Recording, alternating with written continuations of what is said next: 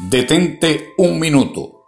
Antes de conocer a Cristo y entrar a formar parte de su reino, estábamos bajo la ley de otro reino, el de las tinieblas.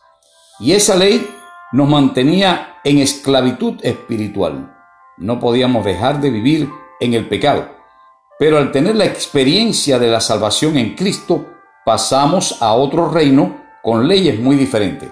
El apóstol Pablo en Romanos capítulo 8, versículo 2 dice, porque la ley del Espíritu de vida en Cristo Jesús me ha librado de la ley del pecado y de la muerte.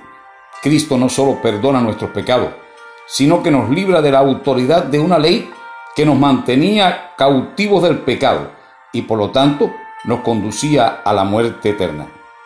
¿Ya eres ciudadano del reino?